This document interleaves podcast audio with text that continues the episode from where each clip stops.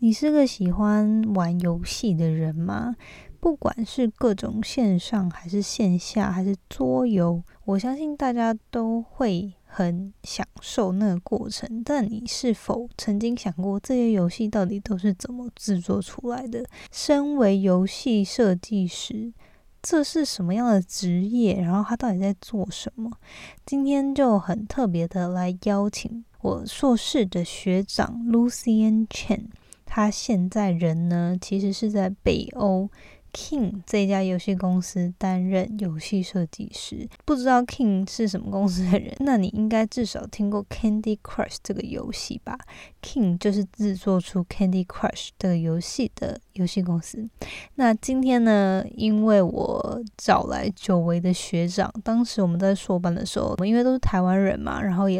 聊得很投机，所以感情都还蛮好的。但后来他就是搬到了北欧，现在结婚，然后又刚生了双胞胎，所以我们就很久没酗酒了。那这次呢，我就想说，台湾其实我知道有蛮多人还对游戏产业蛮感兴趣的，只是说可能游戏毕竟就是制作游戏啊，好像还是在社会一般普及的印象中就觉得，诶，这是个好像有种不务正业，这真的能赚？钱，这真的是可以养活自己的事业吗？就想说，那我们就请 Lucy 来跟我们分享她的故事。今天的节目比较长，因为我们后来呢，我自己私心想要多了解北欧的生活，所以我们聊了很多在那边工作啊，不管是文化上面的差异、工作的风格模式，还有生活上，就是以身为一个台湾人、外国人在那边，比如说签证的一些问题，然后台湾人在那边生活啊，有没有遇到一些很适应或不适应的各种大大小小。事情，再加上我们就是很久没聊天了，又有点叙旧的成分，所以呢，今天就真的不小心内容还蛮长的。欢迎大家，就是呃，可以分次听，而且我觉得，因为 Lucy 的声音也蛮呃，怎么说，就是听起来蛮舒压的，就他声音很平静、稳稳的，所以或许大家把这一集当一个听故事、听别人在谈趣事、闲聊的方式去享受这次的内容。好，那今天就话不多说，如果你是个对游戏产业、游戏设计师在干嘛很有兴趣的人，我们今天也谈了很多相关的资源，到底哪？哪些特质很重要？有哪些资源或者是书籍推荐给你，让你可以培养这方面的实力？那我们就赶快开始听 Lucian 的故事吧。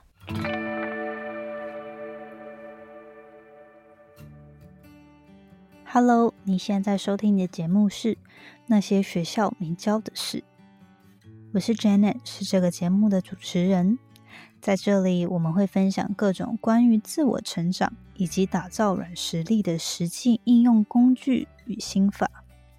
我致力于分享如何学习那些传统教育没有教导我们，但是可能影响我们达成人生成就的各种技能。这个节目会透过我分享个人的经验和心得，以及采访在生活中已经创造他们独特个人成就的人。来分享他们的故事与见解。那现在就让我们一起开始学习那些学校没教的事吧。今天呢，对于游戏产业啊，以及游戏设计师这个领域有兴趣的朋友们有福了。今天的人物采访，我邀请到我在 Carnegie Mellon 的硕士，因为我念的是娱乐科技系嘛，那我就邀请到了这个这位学长 Lucian Chen 来跟我们分享他过去已经有大概超过十年做游戏的经验，在台湾有工稍微工作过，然后有在美国游戏领领域工作过，现在。呢，甚至搬到北欧瑞典 King 这家公司。就是如果大家不知道 King 是哪家公司，我说他的游戏就知道，就是那个 Candy Crush 的公司当游戏设计师。那今天会非非常开心可以邀请到 Lucian 来跟我们分享他的工作以及生活经验。那首先呢，就先请 Lucian 来跟我们自我介绍一下吧。Hello，大家好，我是 Lucian Chen，然后嗯。对，我现在目前人在北欧啊工作，呃，也是很多因缘际会的关系，所以才搬来这里。呃，我从小大概就是学画画的，个人的那个经历是比较特别啊，因为其实从来没有人想过我会出国念书，或者是从来没有人想过我会在国外工作。因为我从小是学画画的，我不太爱读书，就是那种你知道，每一个班级都会有那种，就是我们以我们以前那个时候还有叛逆型，也不是说叛逆，就是真的就是不爱读书，你知道，就是就是呃，你知道以前我们学校有那个月考，不是有那个成绩单吗？就是有那个排名，我每次永远都是那个后面数来的，就是永远都不会在前面，就是我的，但是我很清楚，就是我很喜欢画画，我很喜欢。画画跟做设计的东西是电脑绘图吗？还是说就是手不管就各种画画都都有兴趣？哎，都有哎，都有涵盖过。因为我小时候是先学手绘，然后譬如说捏陶啊或者什么之类，就是一些有的没的。然后后来我我家人就让我去学美术，就是专业的美术班的课程，譬如说水彩、素描、国画。然后后来我又去学。后来我就考上了大学，之后我大学是念龙华科技大学。对，那龙华科技大学那时候是我刚进去的时候，刚好是第一年有游戏科系，所以我念的就是游戏系。超少第一第一届对，非常少。那时候非常非常少。我那时候出去跟人家说：“哎，你念什么科？有游戏系。”然后他说：“啊，你在说什么？”我说：“ 对。”他说：“啊，你在说什么？”我就说：“就就游戏系啊。”然后对，然后后来。就开始学一些呃数位美术，就比如说呃三 D 模型建模啊，然后 Photoshop、Illustrator，那 After Effect，其实我学的东西非常非常，就是学到的东西非常多。比如说电影后置我也会做，然后譬如说动画我也会做，然后平面设计，然后游戏相关的设计我都会做。因为其实我小时候的梦想本来是想要进入电影产业做后置人员，嗯，就是做特效师啊，或者是做一些原画设计师，电脑。的电影那些产业，但后来不知道为什么，可能就跟我哥开始打电动嘛，然后打久了，然后我哥就把电动通留给我，然后我我还记得非常印象深刻，是我哥给我看那个太空战士的那个动画，然后我就哇，然后我就问我哥说：“可这是电脑动画做出来？”他说：“对啊。”然后我哥就跟我说：“如果你去念念这个的话，你还是可以进游戏业这样。”他说：“哦，好。”然后我就把这两个当做我的目标，就是当比如说我要进。呃，游戏业做动画，或者是我要进电脑产业做动画，那其实都是一样，所以我就一直很想要朝这个方向。只是后来我大学念的游戏系，嗯，然后游戏系念完之后，我就呃，我还念了五年呢，我还不好不小心多留了一年。然后后来 技术有有有东西没？我我们是所谓技术是不是？对，技术性掩蔽，我们就所谓技术性延毕。如果那一年延毕，我还拿了我还拿了全国游戏设计大奖哦。所以我们就说技术性延毕这样。对。后来我当完兵之后，我就跟我同学做一些小工作室啊。那时候 iPhone 刚开始，所以我们就自己做一些小游戏。然后不过后来我觉得台湾学的东西就是还是蛮不一样的。我是希望可以学一些更广的理论，而不是只有专精在某一个特殊的。环境之下，所以后来我就跟我家人就是请愿说，可不可以出国去读书这样。嗯，所以后来我就出了国去读书。但是后来大家都没有想到说我可以考上学校，因为大家想说哦，你要去啊，如果你考上，我就让你去这样。结果我真的考上了，而且我考上 Carnegie Mellon，然后我们全家人就是我们家族人就说真的假？吓到，对，大家觉得这是奇迹吧。对，而且那时候我不是只有考上 Mellon，我还考上另外两间，然后总共三间加起来都是全全全球二十五名以前这样对。然后我家人就觉得厉害哦，没有搞错。我说嗯，对。那那时候都是跟游戏相关的科系吗？对，都是跟游戏相关的科系。然后我就去美国念书，然后念完书之后我就在美国工作，在加州，加州工作一阵子，然后一直到我的 Visa 就是用完了。因为因为我们学生有学生签嘛，然后学生签可以工作，然后工学生签结束，你一定要有工作签。结果我的工作签一直都没有抽中，所以就不得不离开了，所以才会辗转流落到北欧，现在这里。对，这是我非常简短的自我介绍。然后现在在北欧待了两年多吗？到今天刚好两年诶。哎，真的？对啊，好到今天刚好两年。对对对。好，那我觉得就是我相信，可能大家一般来说啦，就是可能对游戏产业跟游戏设计师在干嘛都不太清楚，或是可能稍微有个有个想象，但是没有真的知道到底在干嘛。你可不可以稍微多聊一下，就是说你可能现在在 King 工作啊，然后你的职位是什么？然后你可能每天在做什么事？游戏设计师比较像是说。嗯，我们举个例好了，譬如说你设计一台车，你需要一个工业设计师去把这个车型画出来，就是说哦，为什么要画这样？因为有流线型。然后你需要再有 mechanician 去把这个车造出来，对对不对？然后你需要 marketing 人去帮你 sell 这个车。那我们就是属于把那个雏形想出来的人。对，所以譬如说我们要做一个游戏，需要游戏需要设计师跟城市还有美术，这是最三个最基本的嗯的职位。那我们的工作就是我们把大脑里面的东西想好，然后写成文本，或者是把它视觉化，譬如说写成一个 document 给别人。是，那城市才会，城市才会借由这个 document 去说，哦，这个地方我需要写 code，我需要怎么写。是。那美术，譬如说我们写了一个角色，我说，哦，这个角色是长得像精灵，然后但是它是邪恶的精灵。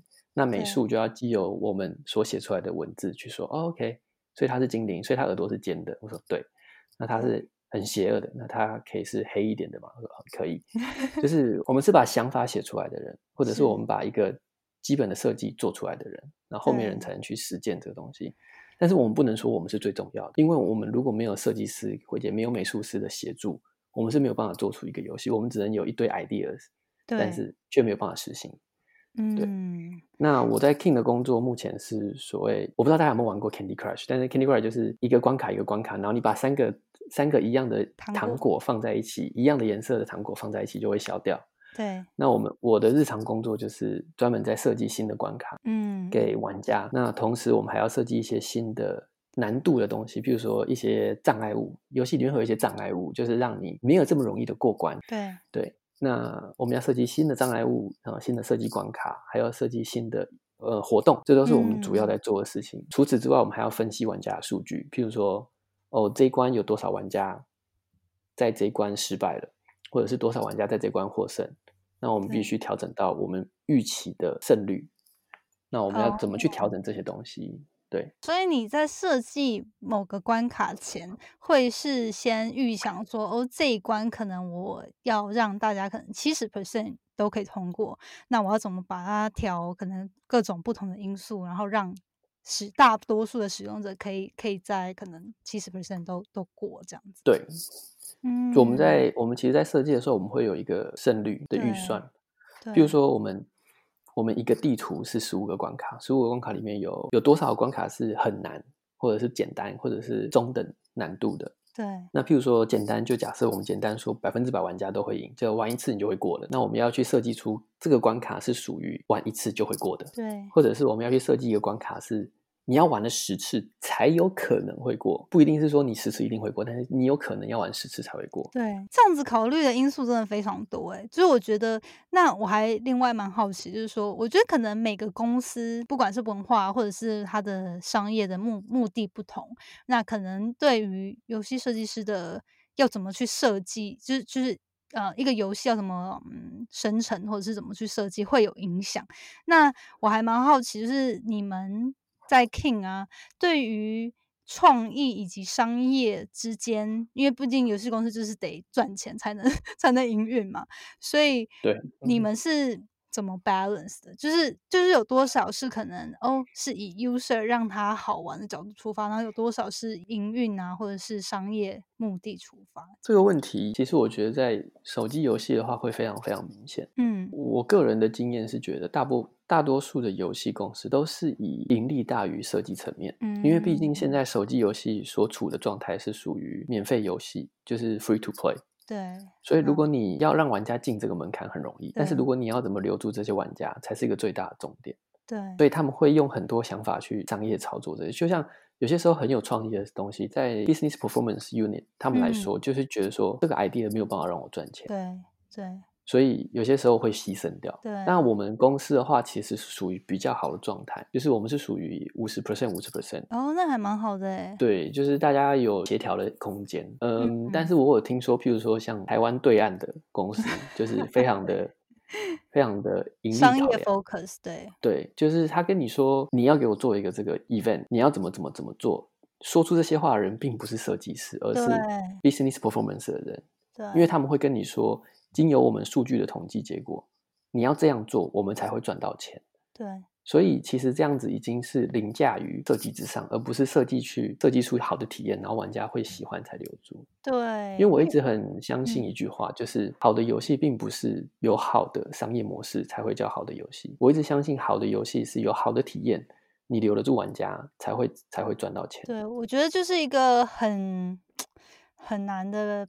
Balance 吧，就是就是，我觉得就有很多选择需要做啊。就是因为像我自己在科技公司嘛，那我觉得很多时候，我毕竟也是在做跟使用者会互动到的呃产品，然后我就会觉得很多时候，我觉得公司 culture 也有关系，然后呃公司想要达到目的也是。但是我所以，我就会问说，还蛮好奇，因为我觉得以我。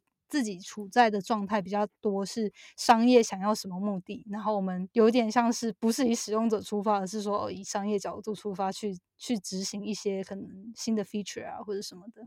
不过这样我觉得你们公司就是还蛮好的，就是我觉得就是不能本末倒置，还是要提供够好的产品，大家才真的能永续，就是使用者才会真的想要留下来。对啊，不过我们是游戏产业，我们是手机产业，所以这也很难说。的确，就是产业不同也有差。那在进入游戏设计这个领域的时候，你那时候就是也蛮自然的嘛，就是因为你大学考上了，然后就就读嘛，还是说有一些纠结？就家人有没有一些反弹，然后说：“哎，你要你确定要读这一块吗？这找不到工作吗？”之类的。嗯，这个这个蛮好问。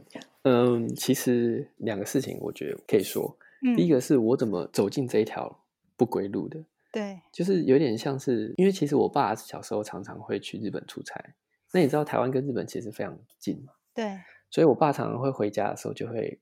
带一堆玩具回来，或者带一堆电动，或者是一些游戏这样子。我还记得我 爸去，我爸有一次还去买，有一款非常非常有名的游戏，最近出了重置版，叫做《圣剑传说三》。哦，我跟我哥，我跟我哥超爱玩那款游戏。但是有一天我问我爸说：“哎，爸，你怎么会买这款游戏回来？”我爸说：“哦，我不知道啊，就看到路上有人在排队，我就去排啦。”然后他就想说你们应该会喜欢，所以就。对，然后他就说，没错，他就说他在他就在饭店无聊，然后就看到电视节目在广告说，哦，明天要发售，办公完他就在走在路上，就一堆人在排队，他就去排，然后排完他就买了，买回来就放在桌上给我们。那我们说，哇，这超好玩的。那因为这个关系，所以常常我们会有很多游戏啊。我哥也是学美术的，我哥其实小时候也是学美术，我哥现在是建筑师，嗯，然后因为他是学美术的，所以我们两个会常常一起打电动，然后一起看一些东西。后来我哥就不玩，所以他很多东西就留给我，然后我都自己在家打电动。所以后来就渐渐的，我自己对美术有兴趣，然后。再加上对打电动这件事也很有好奇心，所以我就想到说，哎，可以把它做结合。我哥就跟我说，你就可以把它做结合。所以我就觉得说，哦，游戏美术设计也是其中一条路。对，小时候其实我只知道说，我要进娱乐产业成为一个美术设计师，但是我不知道我要进哪个娱乐产业。嗯，所以我只知道我要朝这个方向前进。我只是觉得游戏设计的美术可以成为其中一个选项。所以我就一直朝这个方向走下去。所以后来我大学，我我高中的时候，我差点去念复兴美工。嗯嗯，因为我父母都有让我去学画，就是去补那种技职考试的那种美术。对，我都有去学。对。然后不过后来我爸妈就是说服我说，你还是去念大学比较好，就是去念一般高中比较好。对。因为如果你念复兴美工的时候，其实出来你会是一个很强的技术人员，但是其实你的。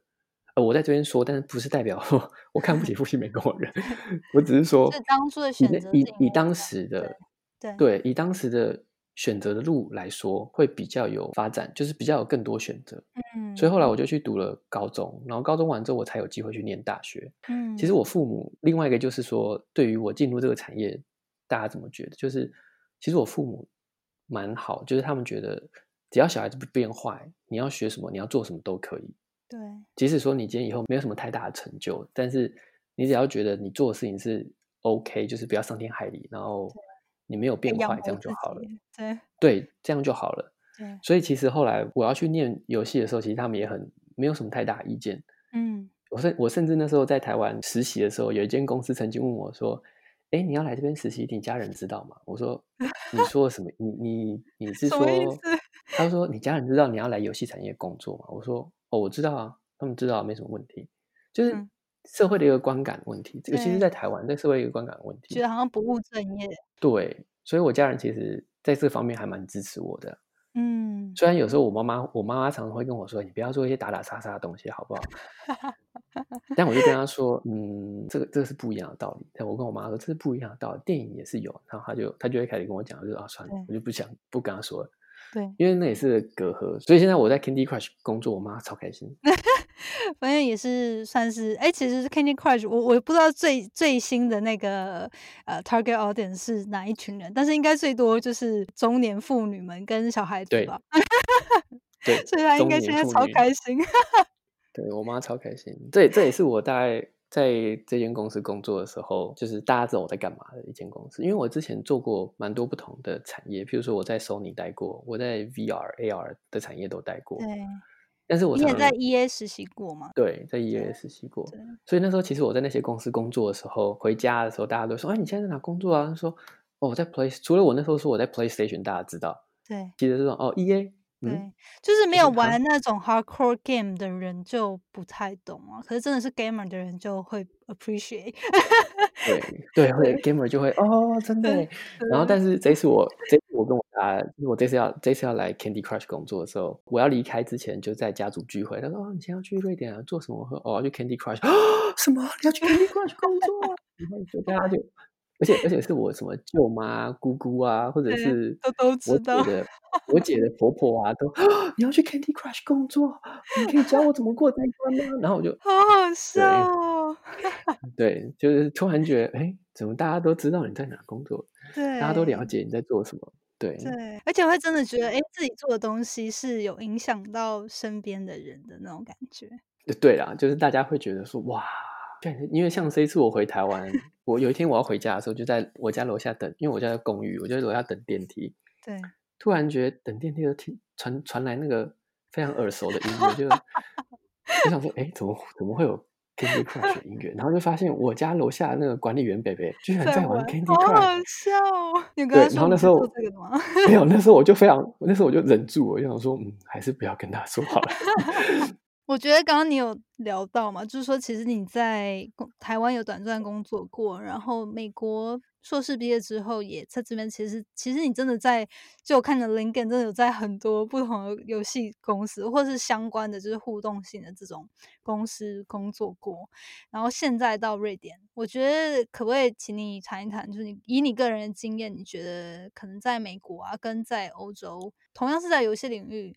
的工作起来的文化，或者是那样的风格跟文化的差异，可以啊。台湾的话，我就不多不多做任何就是评论了，因为我毕竟在台湾的时间工作时间蛮短，也蛮少的。嗯，就美国跟瑞典的话，其实我觉得差异算非常非常大。我会觉得美国比较像是有阶级式的，但是你有空间可以发言。嗯，但瑞典呢，就是比较接近。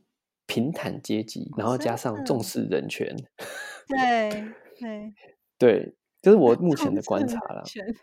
你你意思是说，因为其实美国这边，比如说什么 Facebook 啊、Google，他们还是很就是很宣导可能 bottom up 嘛，然后或者是大家都很平等这样。可是你觉得，其实真正体验过，还是会发觉，就是说，哎，其实美国还是有很明确的阶级的分隔。然后到欧洲才真的觉得说，哎，真的是有明显感觉到，实际体验到，就是大家真的很平等嘛。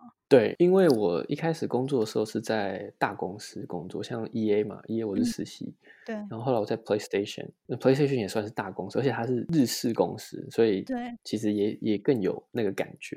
对。然后后来我又去一些新创公司工作，新创公司就觉得说，哎，好像好像大家比较平坦一点，但其实还是有明显的阶级存在。对，那后来我来瑞典之后，我会觉得好像没有这种感觉。尤其是 King，King 是 Candy，就是 Candy Crush 这个公司，它其实是一个瑞典公司。它一开始创的时候是瑞典公司创出来的，是，所以他们就本身就有瑞典的文化存在。那像我们在公司可以很容易碰到那个 Studio Head 或者是 Director，然后你就可以跟他打哈哈闲聊啊，然后他也会跟你打招呼之类的。对，但好像有时候在美国，我就很少碰到这种事情。对，就是你不容易碰到这些人，你也不容易跟他有接触。对，但是在瑞典就不会，可能你早上一起吃早餐的时候，我们公司有提供早餐，所以我们有时候一起吃早餐，然后他就会跟你聊个几句，这样哦，你最近在干嘛？或者是你之前传了一个东西给他，他会跟你说，哎，那个东西真的很好，哎，我觉得还蛮有趣的，嗯我们可以聊聊看之类的。或者是喝咖啡的时候就可以，就会蛮多接触的。是，那我自己是最明显的，我自己最明显的一个例子是，我刚来瑞典的时候。有一天，公司有一封 email 是 workplace manager 他们发给大家的，对，但是那一封信是一个意外发出去的信，但是已经发出去给全部的人，对，所以 work workplace manager 他们他们有权有权限去后台把所有人的 email 全部 delete 掉，嗯哼，对，但是呢，这种事情就是第一个，如果他们会觉得说你已经把信发给我，这是我的 inbox，对，就是 How can you come to my inbox delete my email？对对，但是他们就做这件事情，所以就引起了公公司的整个轩然大波，就是因为你已经把信寄出去了，你要么就再澄清一个说 OK，那个 the previous email was a mistake 之类的，嗯，但他们不是，他们就直接 go in，然后就直接把它 delete 掉。然后后来就有人在说，为什么这封信不见了？对，所以后来就就是大家有一天在全公司开会的时候，就有人提出说，哎，怎么会有这件事？对为什么会这样？就是直接直问 Studio Head 这件事情。那 Studio Head 就说，OK，这是一个非常不适当的处理，然后我们已经跟 Workplace Management 他们已经讲过了。但是如果你们还是有更多疑问的话，我愿意，就是那个人他就说我愿意再独自开一个 section 的时间，跟大家一起讨论这件事情。嗯，然后隔天他就开了一个 section，大概快两个小时，他是坐在地上跟大家一起解决这个问题，嗯，而不是说他在台上，然后下面人这样问问他问题。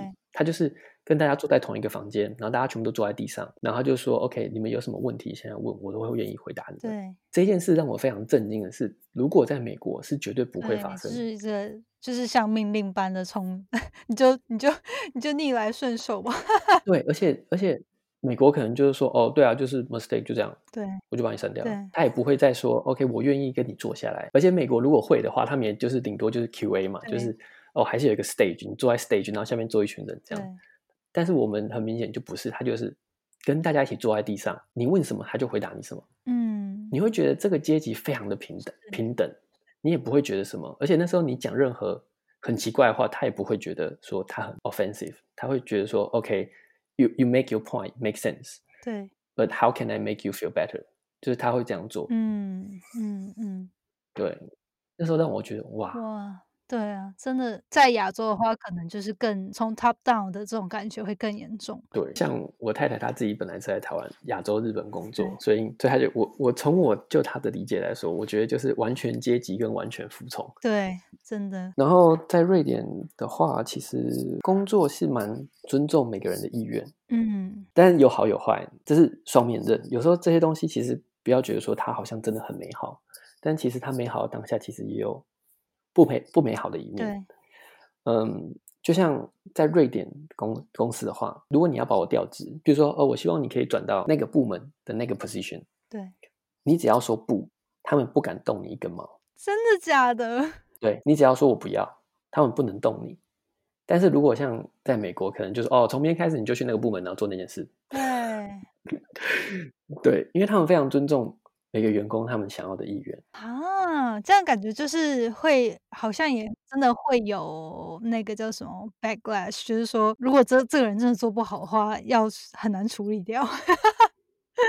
这就是我说的，就是 事情有好也有坏。对，那那那你觉得 你个人会觉得这样子对于一个公司的发展，你你目前看到它会助力比较多，还是还是阻力比较多呢？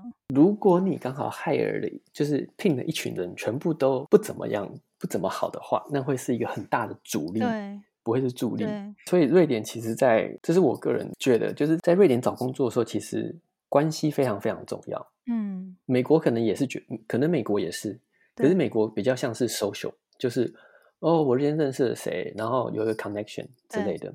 对，瑞典人就是那个 connection 跟 reference 很重要，甚至有些公司我有听说，他们只会面试或者是是面一些他们真的是有人推荐的人，嗯，就是如果你是平白无故投，他们就不太会理你。哦他们非常重视 connection，对。就可能真的要内部的人推荐或者认识你这个人，然后才会考虑，比较容易会。考虑。嗯，像我当初会过来，也是因为刚好认识一个朋友，他在这边的工这边的 King 工作，嗯，然后我嗯。就说，哎、你可以帮我投个履历，他说好，所以后来我才比较顺利，就是后来有面试，但后来就靠你自己对。对对，OK，那刚好我们讲到面试，你觉得身为一个 game designer 啊，游戏设计师，那你你个人觉得最重要的一些特质或者是能力会是什么？我觉得游戏设计师有大概几个特质是非常需要，就是你必须非常的 open，嗯，就是你要接受很多新知，比如说今天有一些社会新闻发生什么事情，或者是今天有一些什么新奇的科技出现，你都要就要都要想说，哦，OK，这个为什么有好，为什么不好，而不是。一概觉得说哦，我觉得这样不好，因为你会限制你自己可以做设计的领域跟设计的路，所以我觉得要 be more open，吸收一些新的知识。然后第二个就是我觉得要蛮重要，就是你要接受任何批评，你要很容易的接受任何批评。有一些设计师，像我们碰到常常有一些设计师，他们会非常坚守自己的 idea，他们觉得我的东西是最棒的。但是其实真正好的游戏的 ideas 并不是一个人想出来的，因为 idea 这个东西跟设计这个东西其实是。需要众人不断的挑战，然后跟琢磨，还有不断的维修，才会设计出一个好的东西。就像你设计一张椅子，你不可能平白无故某一天就突然画出一张 perfect 的椅子。哇，这张椅子 超级流线型，或者是超级什么？你一定不断的、不断的经过你的淬炼，才会出现这张漂亮的椅子。所以其实是一样的道理。做设计，其实你要不断的接受大家给你意见，尤其是游戏这个东西，它是一个非常主观的意思。有人说游戏是第九美术、第九艺术。因为它涵盖范围太广泛，比如它涵盖了所谓的美术、特科技，然后还有故事剧情、一些人物角色。对，所以在游戏这个层面之上，是一个非常主观的。就跟电影，有人会说：“哎，我觉得这些电影好看。”但是有人就说不好看啊，因为因为那个是个主观意识。有些游戏也是一样，有有些人觉得 Candy Crush 超好玩，但有些人就觉得就无聊啊，就三个就三个 Candy 放在一起就这样而已，就是有什么特别？对对，所以这东西是很主观的。那你要怎么把这个东西设计好？你必须吸收大家不同的意见，但是也不是要你说这个东西一定要符合所有的人，因为不可能有一个东西符合所有的人，所以你必须接受意见，筛选你接受到的意见，这是很重要的事情。嗯。那你觉得比较好的处理方式会是？因为因为我觉得其实不仅在游戏设计啊，我觉得在各个职场或者是就是其实与人相处都是嘛，就是你一定会有某些想法，或者是某些你做某些事情，然后可能别人不认同，或者是别人会去批评。那以你的可能工作角度上面出发的话，就是。大概会是怎么样去处理？因为我觉得有时候你自己假设公私分明是很 OK，但是有时候还是会可能会被影响嘛，或者是觉得说，呃，我觉得这很好啊，那我要怎么去说服人，或者是说，就你一般会是怎么样去找到一个平衡点或者一个解决之道呢？就假设如果你有个设计，然后可能其他人不认同，或者是觉得不好或什么，其实我觉得这时候你要怎么，就是这种时候我会怎么选择，就是。我会去选择去接受他说：“OK，你我会用一个问句方式去问这个人，就是说，哎，那你觉得怎么样做比较好？嗯，而不是去挑战他说，我觉得你这样说不对。所以最近我才非常深刻这个感觉。最近这几这一两年，设计师其实是需要一个会说话的艺术，这个艺术我还在学。真，所以其实有时候每个人都需要，但是设计师特别需要，因为你因为你常常要去跟人家讲一些事情，就是哦。”对，我觉得要这样做比较好，但是 programmer 就跟你说不可能啊，怎么可能做不出？怎么可能做出来？但是你就要说服他说，其实我觉得这样做应该可以，或者是你就要问他说，那你觉得怎么做才能做出来？因为人喜欢人喜欢被聆听，听到对对，而且人也喜欢觉得人喜欢他的意见被接受，而不是他的意见被驳斥。所以当我们有一个设计理论，别人在跟你说这个不好的时候，如果你还是跟着他回去说。哎，我觉得你这样说才不对。他会觉得说，你现在是在跟我互呛吗？还是说你现在是在跟我对有一些冲突？有时候就已经不是理性上的没错的交流，而是就是感性上的对冲。对，所以其实 那时候要转换一个方式，觉得是说，那你觉得怎么做会比较好？然后再引导他到你想要的那个方向去。譬如说，哎，那如果我们这么做，你觉得怎么样？而不是告诉他说，哎，如果这样做是不是比较好？就是。两句话的差别差很多，对对，所以其实真的还有另还有一个就是对啊，就是设计师，我觉得还有一个非常重要的特点，就是你需要学会怎么去问问题，问对的问题，跟在对的时间问问题是很重要的。哦，怎么？你是说对于一个可能一些意别人的意见吗？还是说在什么样的都有都有，其实都有。嗯，像我之前在新创公司工作的时候，我主管人对我很好，那我跟那主管人学到很多东西。他就跟我说，因为有一次他带我去一个会议，因为那个公司我们是新创的，然后我是唯一一个设游戏设计师，在公司唯一的一个游戏设计师。但是我们开会的人都是那种就是 C 等级的，不然就是就是对，因为他们就不懂 游戏，但是他们就会说，哎，我们要来找游戏开发商进来，因为我那时候是做 AR，对 AR 的那个 device，那我们需要游戏厂商的 support，所以我们需要有一些游戏角度的见解。就说：“哎，我们需要这个产品，我们需要那个产品，为什么这样子？因为那时候我们进去开会的时候，我跟我主管进去，然后我主管他也是做游戏的。那我们两个进去开会的时候，他就大家就在讨论，然后讨论了一个一个小时。那其实我那时候也没讲什么话，我就坐在旁边听。后来我我主管出来的时候跟我讲了一句话，他说：如果你不讲话，你以后就不要来开会。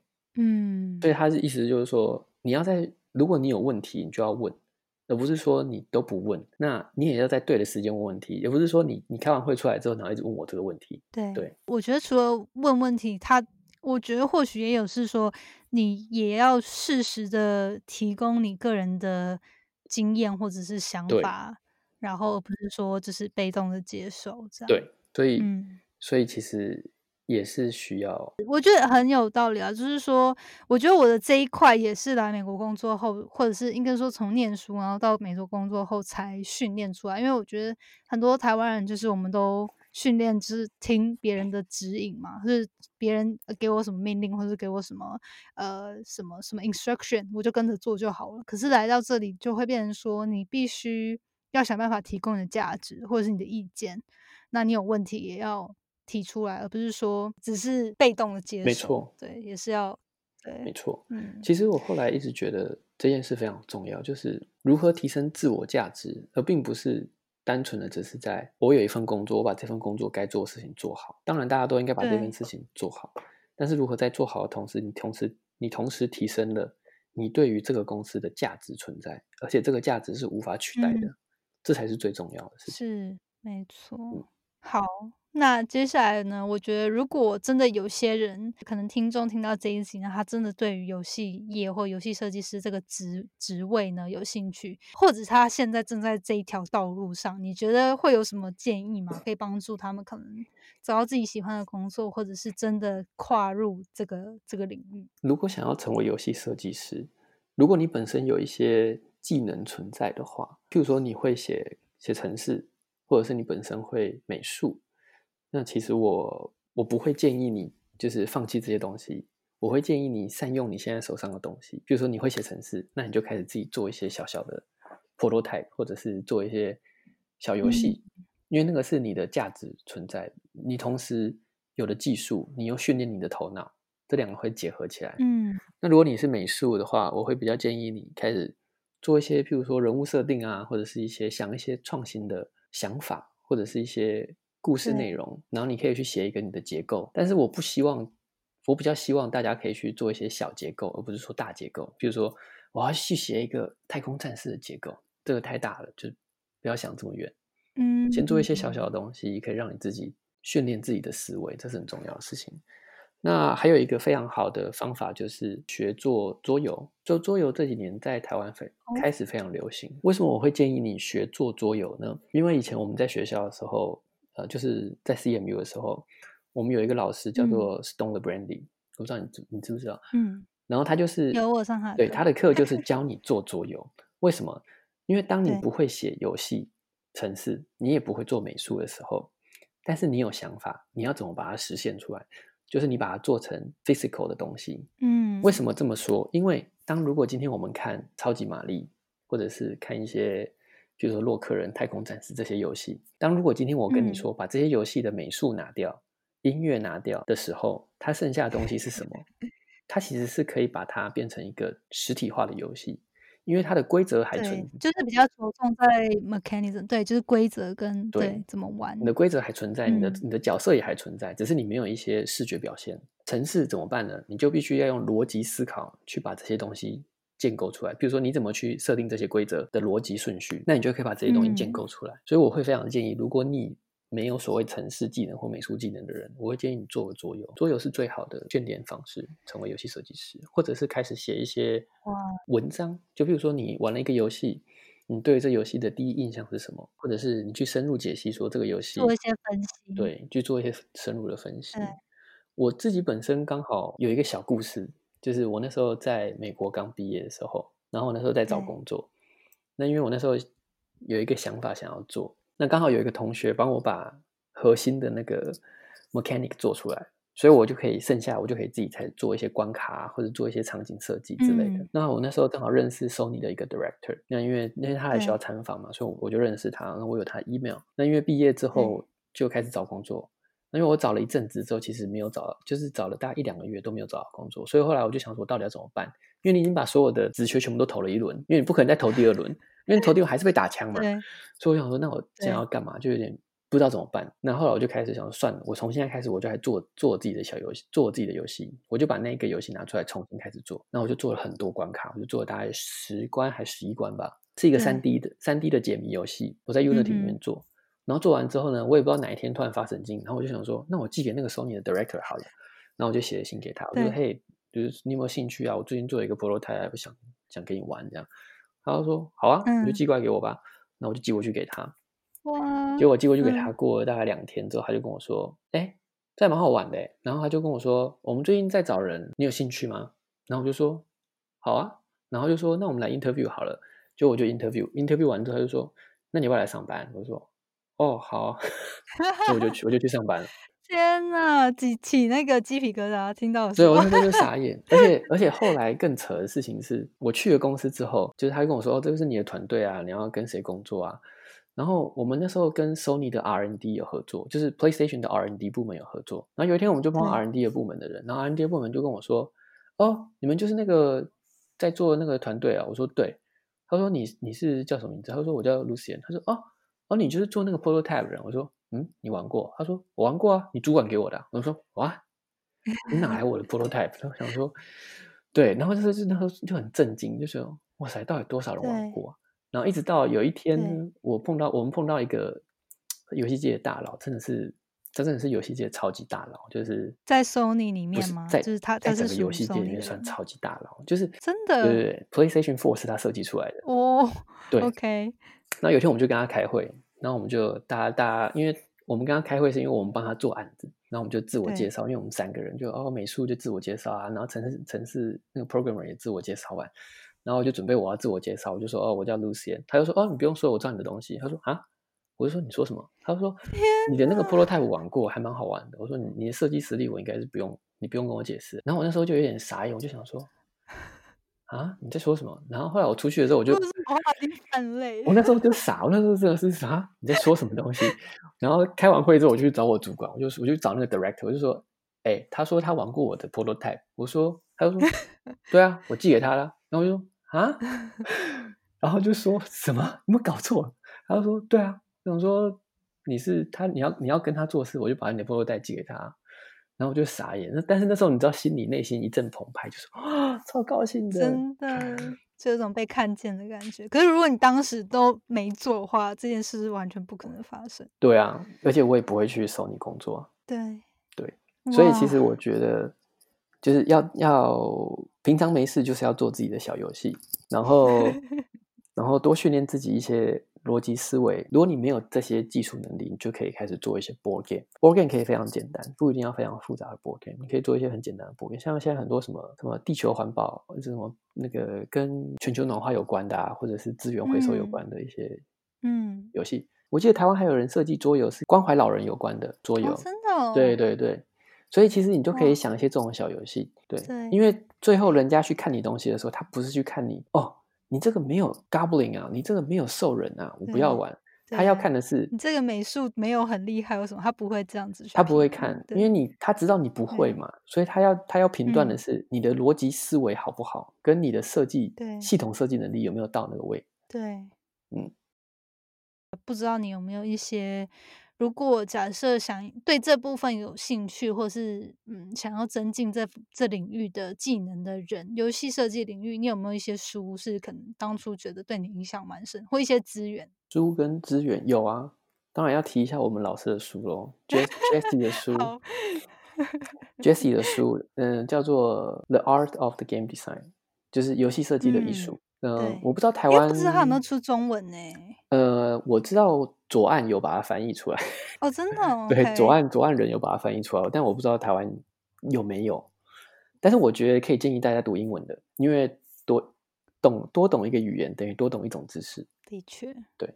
所以这这本书我非常建议大家，然后要养成一个习惯，就是常常三不五时要去看一些新闻。这是我从小就养成的习惯，就是，但我不是说社会新闻，还有游戏新闻。游戏新闻。对我从小就会养成这个习惯，所以我三不五时就会去，大概每天吧，我都会去看一些游戏新闻。哪些网站或者是哪些 source 你会比较推荐？嗯，一个非常主流的媒体报道叫做 Gamastra，嗯嗯，这个一定要去看，因为他讲很多东西，然后他有时候甚至会有一些分析文章出来。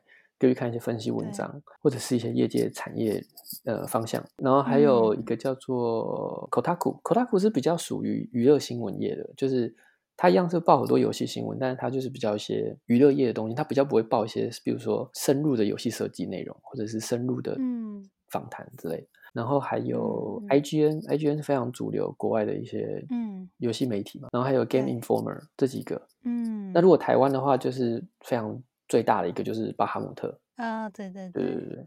那嗯，对，那我想是说，大家我们的听众应该都是属于比较亚洲，就是台湾台湾的台湾的人民。我是想说，就是我们应该要常常多吸收一些国外的性质。对，就譬如说，台湾是有一个台湾自己一套的游戏设计的一个理论，或者是一个台湾自己的形态。但是我觉得我们要常常去接受一些国外进来的冲击。我个人是比较偏向于这个方向。就是要如何融入两两方东西两方的游戏设计在一起。对，哇，好。那后来我觉得接下来就我还蛮个人啊，私心想闲 聊，就是呃，因为去年我刚好我跟我男友刚好有一个机会可以去北欧一阵子，就是算是参访加加小度假，然后就你那时候刚搬去嘛，然后我们就有机会。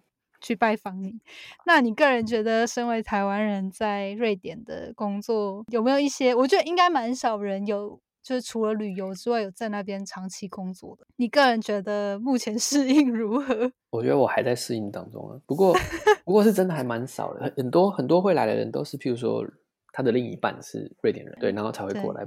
很少像我们这样子，就是两个都是台湾人，然后就直接搬过来的。最近碰到我最近碰到一堆。我最近碰到一对，但是他是先生，好像是在医院工作。我我是有些事情蛮不适应的，大概最大 最大的事情就是我每天突然多了好多时间出来，然后我不知道干嘛。在你意思是说工作不不够超吗？不不是 不够超，是是根本不会让你加班。真的假的？对，就是他们就是摆明了就是我不会让你加班的，就是因为他是责任制吗？其实我现在不太知道怎样叫责任制，怎样叫不是责任制。对，就是如果他一定 assign 给你一一个 task 或者一个 project，然后然后跟他不会跟你说哦，你要在这之前完成吗？呃，会，我们一样会，但是除非你是那种非常瞎的状况，就譬如说都不来上班啊。但是如果你有正当理由，其实他们不会怎样。天哪，我考虑搬去那边。可以啊，如如果你可以接受那个。那个只有只有五个小时日照。对，讲一下讲一下，在那边的冬天是大概是怎么样的情境？就可能平均温度跟那个跟那个呃日照这这方面，这个大家应该如果没去过，可能很难想象。但呃，温度其实温度没有大家想象中的那么恐怖。就是大家想说哦，北欧是不是很冷？一定是负十五二十度。对，其实没有，就是真的吗？没有没有没有，最冷没有到最冷到几度？有负二十，但是但是那个二十负二十是风雪来的时候，暴风雪来的时候。OK。但是平常就大概最像今年，今年比较暖，今年最冷就大概到负五还负六吧。但我们因为我们在 Pittsburgh 也经历过，就是感觉北欧应该更上面，就是应该会更冷啊。对啊，其实其实你在 Pittsburgh 经历过，你会觉得这边就是小儿科。但是日照这部分至少 Pittsburgh 没那么糟。呃，对，日照日照就非常的。其实我日照，其实我到了一年之后，我才有点比较习惯。像我刚来的时候是三月嘛，然后三月的时候我早上去上班，八点出门天还黑的，然后我下班的时候 五点，然后怎么天也黑的？就是你是对 日落而归，日落而那日落而出，日落而归，然后就觉得怎么回事？日落而出。对，你就对，就坐在那个电脑前，然后然后你就看着窗外的太阳就这样从你眼前消失掉，对，就天黑了。对，这边应该大家呃应该可以有基本。呃，我也不是说我地理多厉害，但大家应该有个基本概念，就是说台湾的纬度低嘛，就是靠近赤道，所以那个日照的时间就是就像我们现在体验的就很正常。可是北欧纬度非常高，所以它的那个日照啊，就是在冬天的时候时间非常短，然后夏天的时候会变得非常长。对，所以我们就是在讲，因为我之前去北欧找 Lucian 的时候，我们。是十一二月的时候，然后那时候我就觉得天呐，好难以接受。就就我才那边待个呃，好像一一周吧，然后就是就是每天都是可能，哎，是有没有十一二点至才太阳上上升吧？没有没有没有，然后没有那么晚吗？对，大概九点十点有吧？有，但是就是譬如说冬天的时候，大概是五到六个小五个小时左右，在在在斯德哥尔摩这边大概是五个小时左右。所以，譬如说，大概早上大概九点天就是日出才会出来，八九点日出才会出来，但是天就是蓝蓝的而已。OK，就不会有那种日正当中对，你看到太阳就是蓝蓝的这样子。然后大概下午到三四点就太阳就下山了，然后四点多就会天黑。对，嗯。四点多天黑这样子，我还记得我们那一次就是有有一次是去 conference，然后最后一天大家就就 party 嘛，然后就出去玩，然后我还记得我们那天超傻眼，因为我们玩到早上好像两三点，然后就回家就天黑的嘛就睡了，然后起来的时候天还是黑的，因为已经过了。就是到下午，然后所以已经已经天那个日照就已经结束了，没错，就是就是这种感觉，然后就好不习惯，到底就是你会觉得很不习惯。然后夏天也是，夏天夏天就是颠倒，你的你的半夜，你的夜晚时间只有五到六个小时。对，像最长的时间是十一点左右天黑，然后早上四五点太阳就，对，三四点太阳就出来了。天哪！对我刚来的时候很不习惯，因为那时候我们他们那个他们这边的那个窗帘都是加厚的，就是基本款，他们基本款就是加厚的，全黑的那种。对，可以可以完全遮光。那因为我一开始租的房子，那个窗帘没有那么那么那么那么厚。所以有时候我常常睡觉睡到一半，夏天的时候我睡觉睡到一半，然后就想说啊，翻个身，然后看一下，哎，太阳好像亮了，我想说准备要起床了，然后起来之后看着手机，啊，现在才四点然后就想说到底该不该回去睡觉？因为那种睡回笼觉很痛苦。对对，然后说哦怎么办？然后后来我就习惯了，后来就不戴，因为我就不看窗户了，因为我就戴眼罩睡觉。嗯，直接戴眼罩睡觉，因为就一路黑黑到底这样。对，对啊。那那除了这之外，在吃啊，或是食就食衣住行上面有没有什么不适应的地方？还是说其实也都还蛮方便？斯德哥尔摩还蛮。我觉得我们上次去的时候，因为我们是旅游啦，然后对，所以所以大部分就吃外面嘛，不会说自己煮或什么。自自己煮的话，可能就比较能自己煮家常菜或者台湾的料理。对，可是，在那边我觉得吃亚洲食物真的很少哎，非常少。他们这边亚洲食物都是，就是都是 Asian fusion，然后都会哎卖日本料理的同时卖泰国菜或者是卖韩国菜，同时这样全部挤在一起。对对对，其实。吃的选择其实没有加州这么多，这是我来这边最大的不习惯，就是吃的东西。好险，我太太都会做一些各国料理，所以就在家吃。有时候那吃可是买日常用品什么的买得到吗？日常用品买得到啊。不过，不过我自己的感觉是因为我住在美国一阵子，蛮久的，嗯，所以那时候刚来瑞典的时候，我就觉得这里完全是一个与世隔绝的地方，因为 对，真的。有一次我出差的时候去巴塞隆纳，我出差去巴塞隆纳的时候，然后巴塞隆纳有家乐福，我看到就快落泪啊！有家乐福，我好久没有看到家乐福了。对，因为因为像很明显的一些大品牌，在瑞典都看不到，因为瑞典人喜欢用，嗯，瑞典人喜欢用自家品牌的东西。哦，当地他们本国出产的，对他们很喜欢用本国出产的东西，所以像那时候我们来这边，然后我太太就跟我说：“哎，我们要。”我没有把台湾的 Costco 打卡带去，我说因为没有 Costco 哎 好难过，对，超难过的。因为以前我都会去 Costco 直接买那种，你知道那个可颂，买二十个，二十个可 颂当初对，然后把它放在冰箱里面，然后一天拿一个。现在完全没有，然后对，然后然后然后也没有 Amazon，我们这边也没有 Amazon。对，嗯，所以你买他买东西呢，网购嘞，就邮局寄。他们有自己的网购，他们有自己的网购网站，但是呢，他们的网购网站又不太会进一些其他国家有的东西，譬如说，像我那时候，我们搬来一个房，搬来一个新家，然后因为那新家没有纱窗，对，瑞典人不贴纱窗的，就是不装。那边蚊子蚊虫应该蛮少的吧？超少啊，完全没有蚊子啊。对。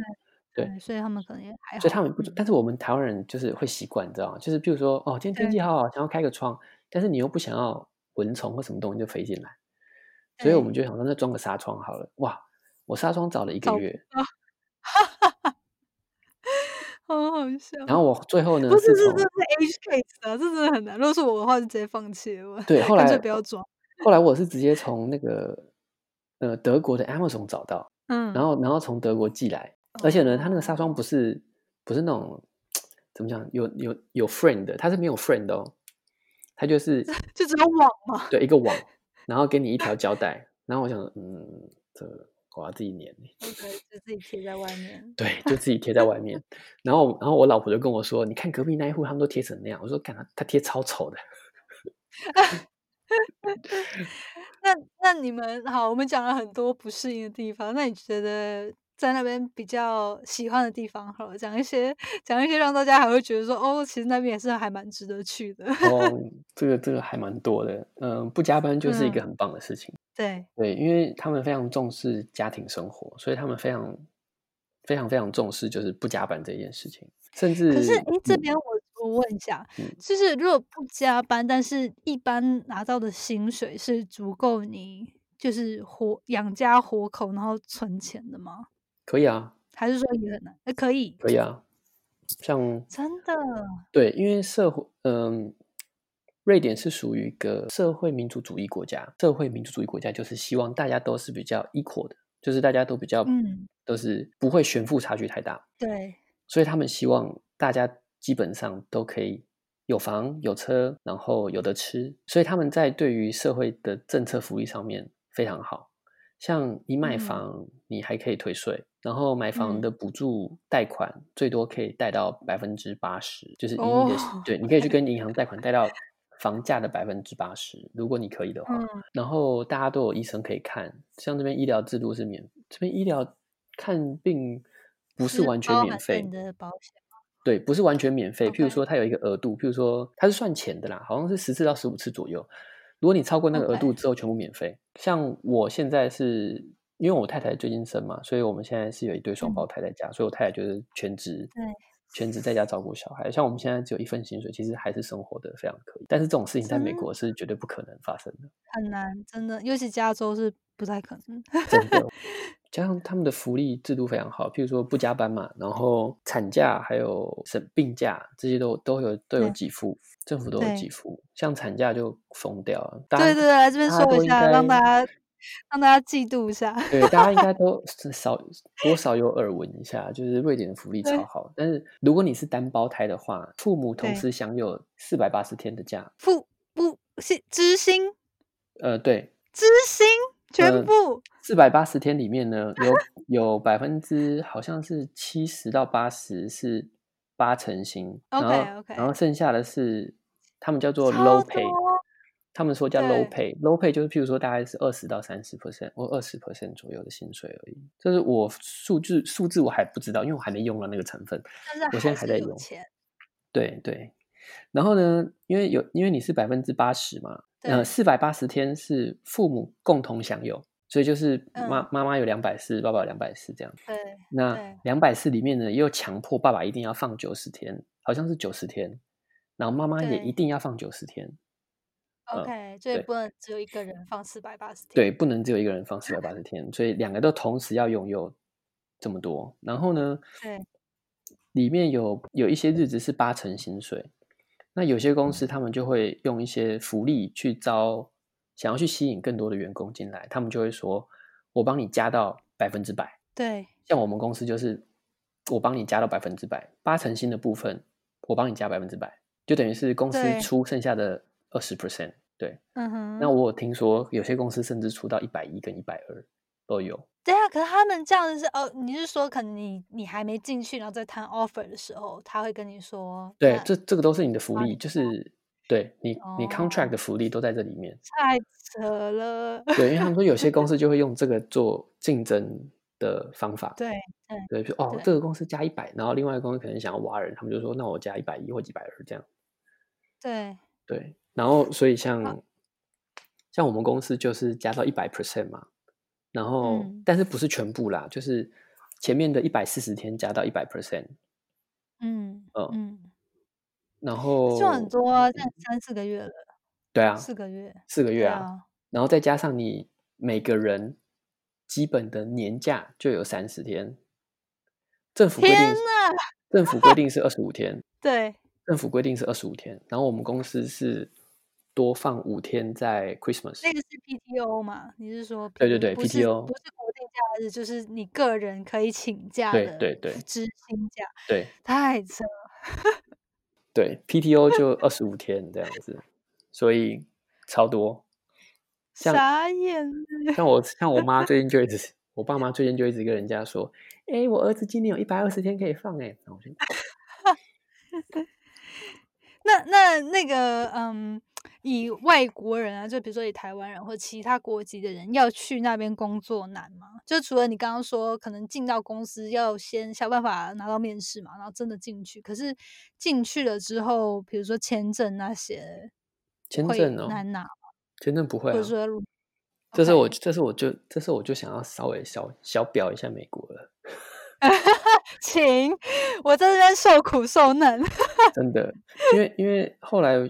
因为我本来离开美国的时候，我要去德国工作，我是要先去德国，然后但是因为德国那个公司给我跳票，所以我就来瑞典。然后后来我才知道说，其实只有美国的工作签超难拿。后来我来瑞典之后，我会觉得美国工作签根本就是个笑话，因为 太多人要来了。除了太多人要来，你为什么要把它建立成乐透系统？可是他不能接受所有的人呢。对啊，所以他现在变成抽签制啊。对不对？好，但你抽签制就算了，然后你还一年只有一抽，嗯，对不对？然后有些人又滥用那个额度，对，对啊，所以它不是一个很好，我觉得它的是需要系统，但它没有设定的很好啦。对，他们做的很好，没有做很好。但是像瑞典跟欧洲国家，其实我觉得就非常直截了当，就是你只要拿到工作，公司帮你申请，你就你就基本上会拿到工作签。嗯，对啊，那它是有一个期限吗？呃，要看你的那个合约，像我的合约是永久合约，所以我就是我可以一直待在这里，只要公司不把我 fire 掉，或者是我没有离开公司，我就可以一直待在这里。那签证的话，一来第一次是给你两年，先给你两年的居留签，就是工作签，两年之后你可以再申请两年，然后两四年过后你就可以申请永居。哦，对。那个永居的条件很难吗？还是说就是申请？嗯，通常都是，通常就是看你的税务吧，你的税务，然后还有你的你的居留的时间到底有没有那么那么有没有足够他的要求？哦，了解。对，嗯，对。哇，哎，就不会像考虑一下，对，就不会像美国。对，如要生的时候再来。对，真的，我觉得以女生的以家庭角度的话，欧洲真的比美国好。对啊，而且他们这边有一个名词叫做，这边有一个非常流行的名词叫做 latte dad。什么意思？latte 就是喝咖啡那个 latte 嘛。对。然后 dad 就是爸爸嘛。哦，latte dad，OK，怎么样？为什么叫 latte dad 呢？因为你会发现，因为他们他们育婴假很多，然后他们是强制爸妈都要休。然后瑞典又非常崇尚就是男女平权，所以他们希望爸爸也要做家务事，就是你也要带小孩。所以你会常常看到在路上的，就是一些那种你知道北欧型男，就是穿的非常帅啊，然后推着婴儿车这样。然后不是只有不是只有一个，就是那种几个爸爸，然后就是型男，然后推着婴儿车，然后在咖啡店喝咖啡，他们就叫那些人叫做 latte dad。latte dad OK，天哪，完全可以想象哎，很帅气哎。对对对对。这就是很有画面。对，这是他们的那个这我觉得是社会福利跟社会结构造成。嗯嗯，对啊。好，那咱们就给大家参考看看啊，可以可以不要说只只崇尚，因为我觉得大部分大家就是可能因为我们资讯的关系嘛，大部分都是崇尚可能留美啊、留英啊之类的，就比较大的欧洲国家或美国，然后比较不会想到要去北欧发展。但这边的话，就可以让大家去考虑考虑。对，这个这个地方我其实蛮有深刻的感觉，因为其实我以前也是很想要去美国读书，去美国干嘛？但后来我离开美国之后，你才我才自己觉得，在欧洲是甚至非常国际化，比美国还要国际化的地方，这是我个人的感觉。但是我会希望大家有有，如果大家都有机会也有能力，不要局限于在一个国家。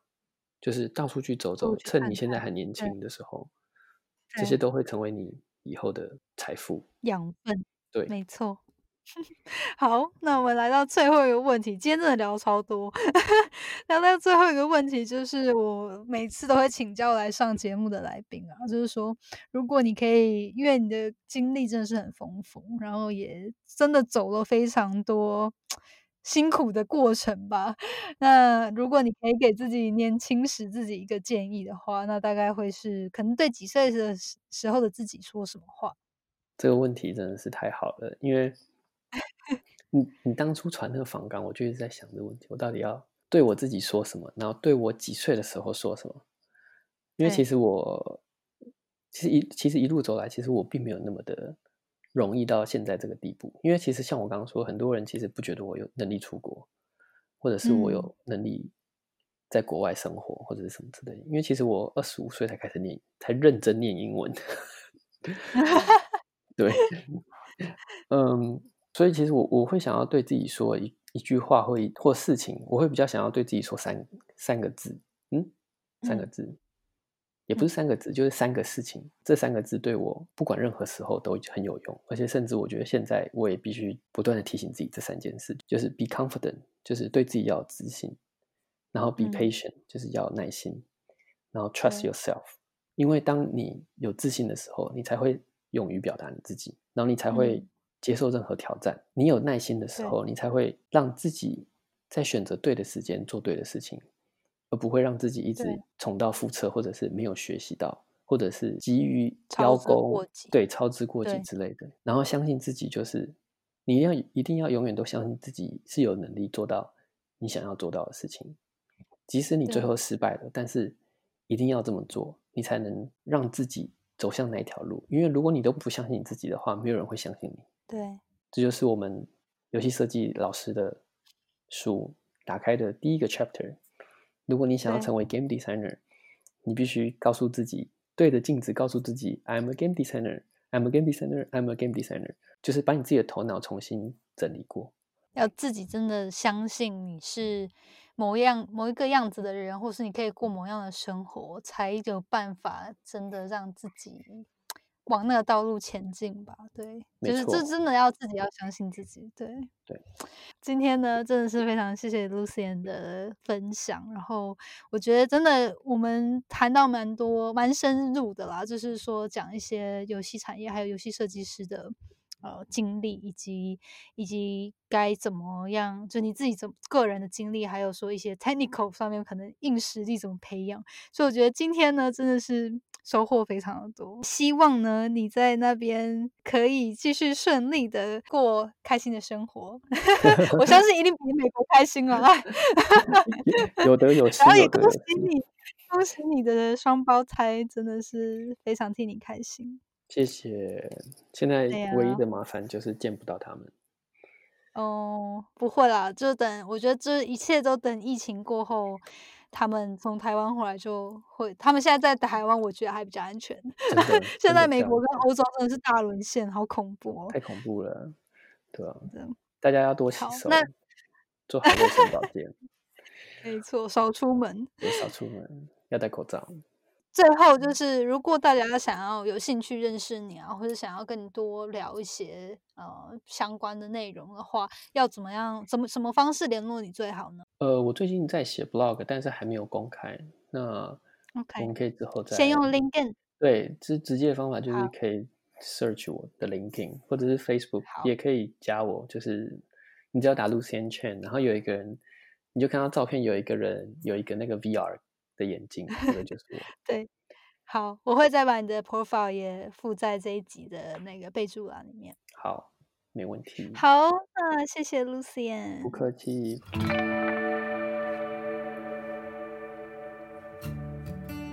最后，谢谢你收听那些学校没教的事今天的节目。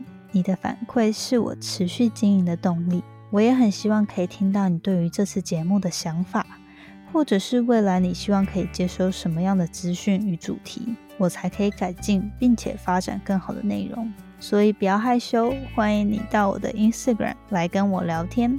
我的 Instagram 的账号呢是底线 J A N E T。点 L I N 底线，或者是你可以直接搜寻 Janet Lin，应该就找得到。如果你喜欢使用脸书的话呢，欢迎你也加入我们最新成立的脸书成长社团。你可以在上面搜寻“创时代成长谈心事”，我们会在里面分享所有有关自主学习、个人成长、职业发展或是斜杠生活所有相关的主题。欢迎你加入我们。一起成为更好的自己。那我们下次见喽，拜拜。